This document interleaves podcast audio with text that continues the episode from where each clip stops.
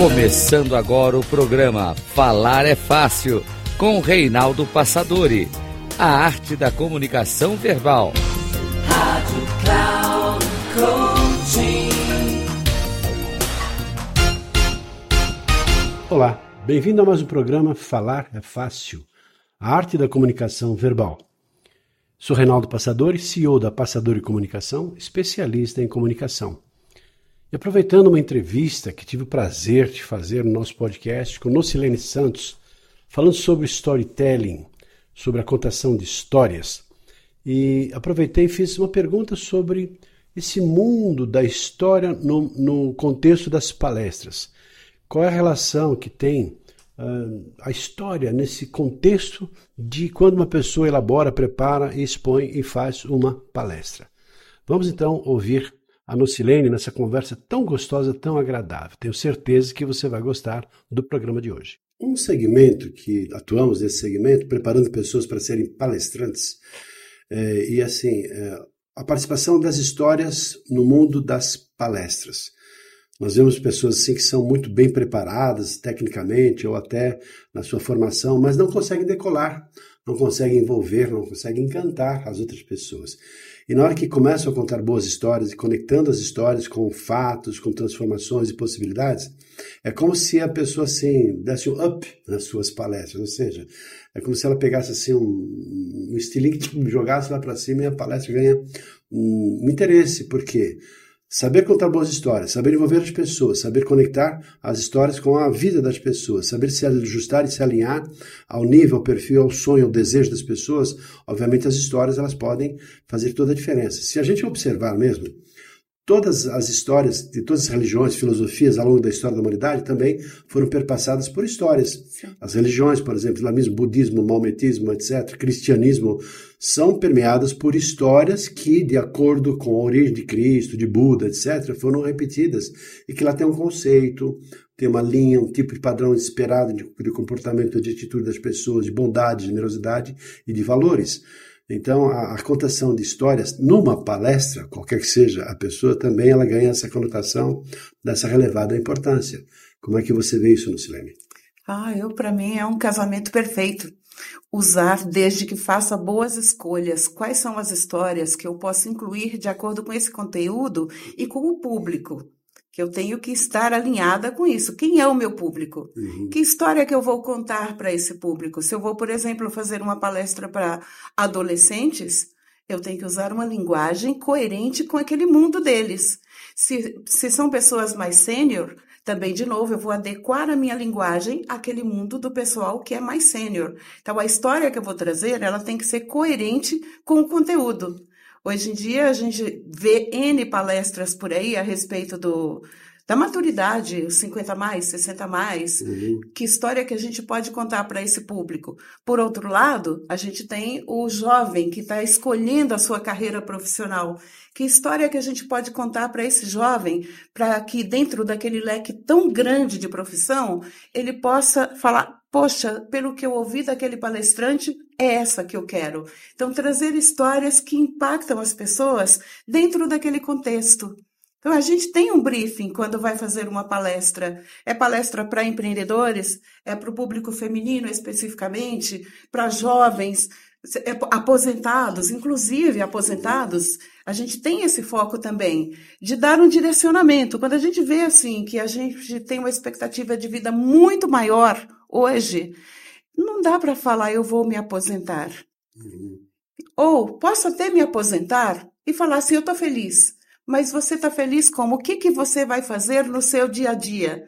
Que história que você quer contar? Ou que projeto eu vou começar? Que projeto você vai começar? Porque nunca é tarde. É verdade. Nunca é tarde. Eu fico admirada quando eu vejo pessoas assim, jovens, falando: ah, eu queria tanto estudar direito, mas eu acho que, que não dá mais tempo. Eu falei, como não? não? Você sabe quando é que você vai morrer, por acaso? você tem tempo. Enquanto a gente respira, a gente tem tempo para construir todos os sonhos que a gente quis um dia. Estou aqui, quero fazer outra faculdade. Eu fiz duas. Eu fiz comunicação e administração de empresas.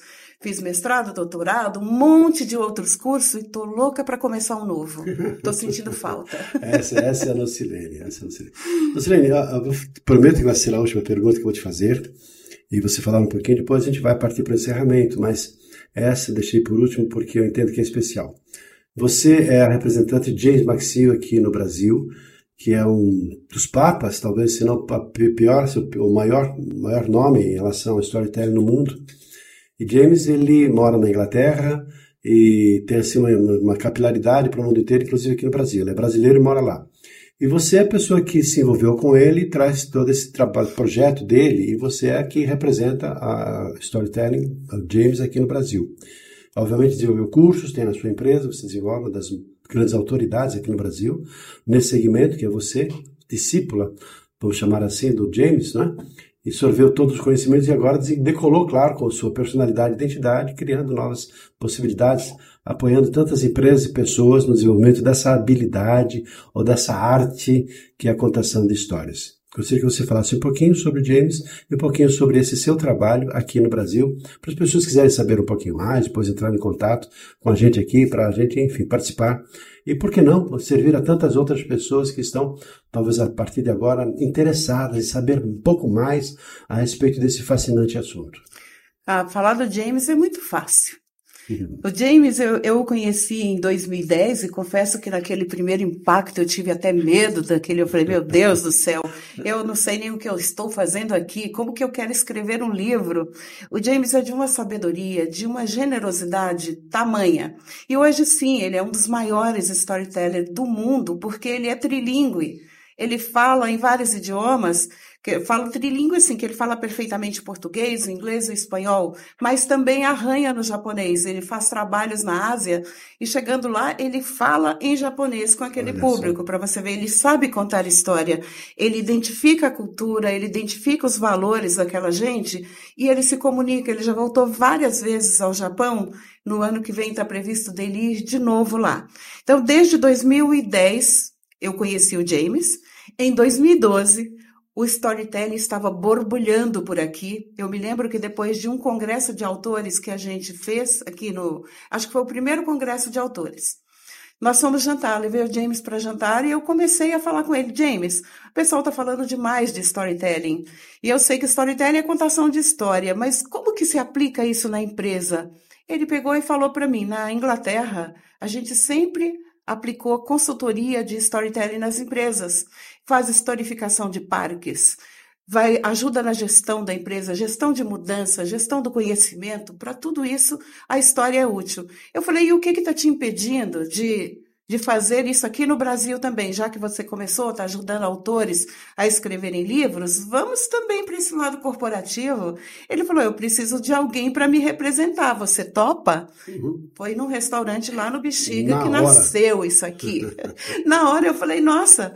É, será um prazer, eu vou adorar, porque eu adoro aprender e gostei do estilo dele de ensinar naquele momento. Então a gente começou a partir dali. Foi quando a primeira turma, naquela que você foi com a gente para Canela, 45 pessoas ali naquele momento, Verdade. aprendendo sobre o poder das eu histórias. Eu estava lá, você sabe aquela sensação? Lá. Estava lá. Naquele lugar que as histórias brotam. Uhum. Eu amo Canela, que lugar inspirador. Verdade. Canela, Gramado, aquela região é muito linda. E foi ali que tudo começou.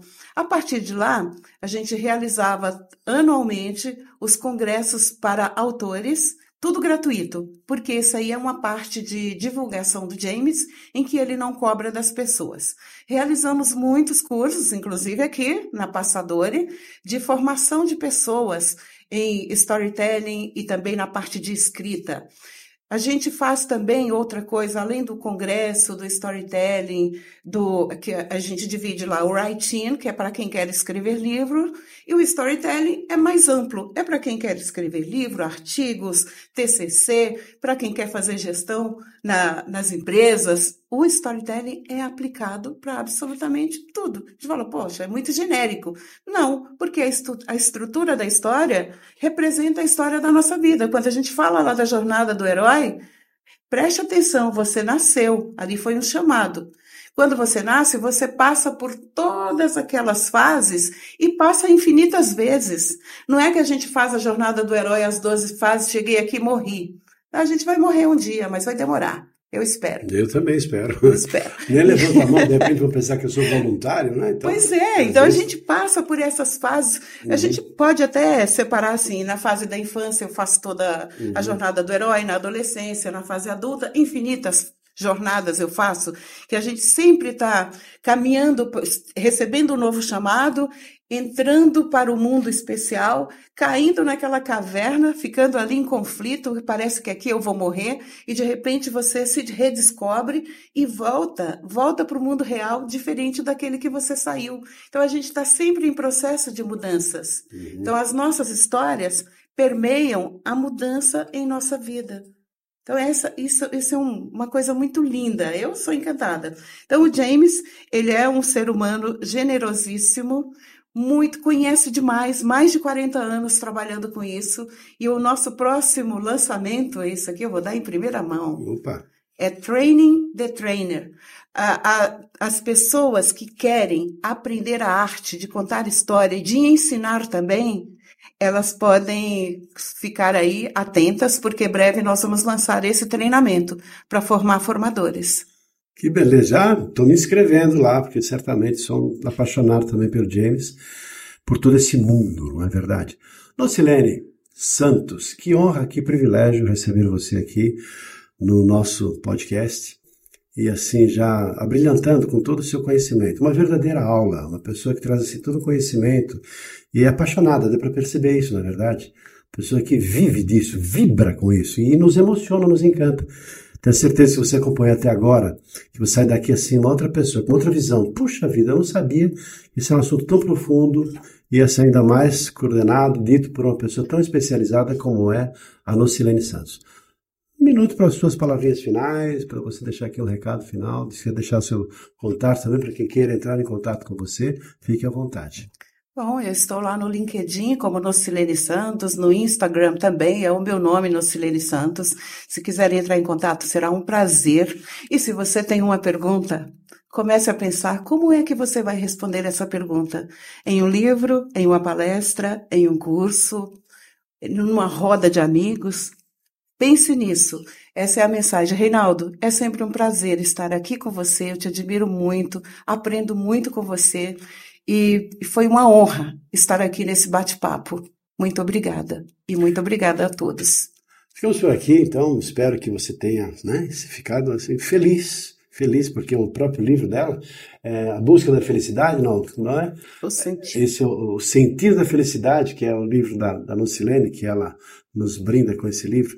E assim, espero que você também saia daqui um pouco, fique um pouco mais feliz com tudo aquilo que, que ela trouxe para a gente aqui. Tem outro livro também que ela fez, que é Coaching para Autogestão. Então são histórias, histórias que vão te encantar, obviamente te fascinar também.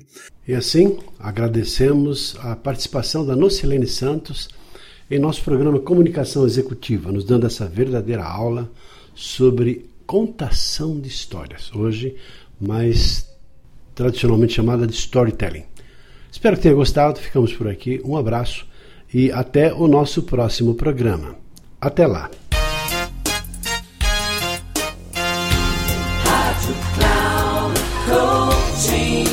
Chegamos ao final do programa Falar é Fácil com Reinaldo Passadori, a arte da comunicação verbal. Rádio Cloud Coaching.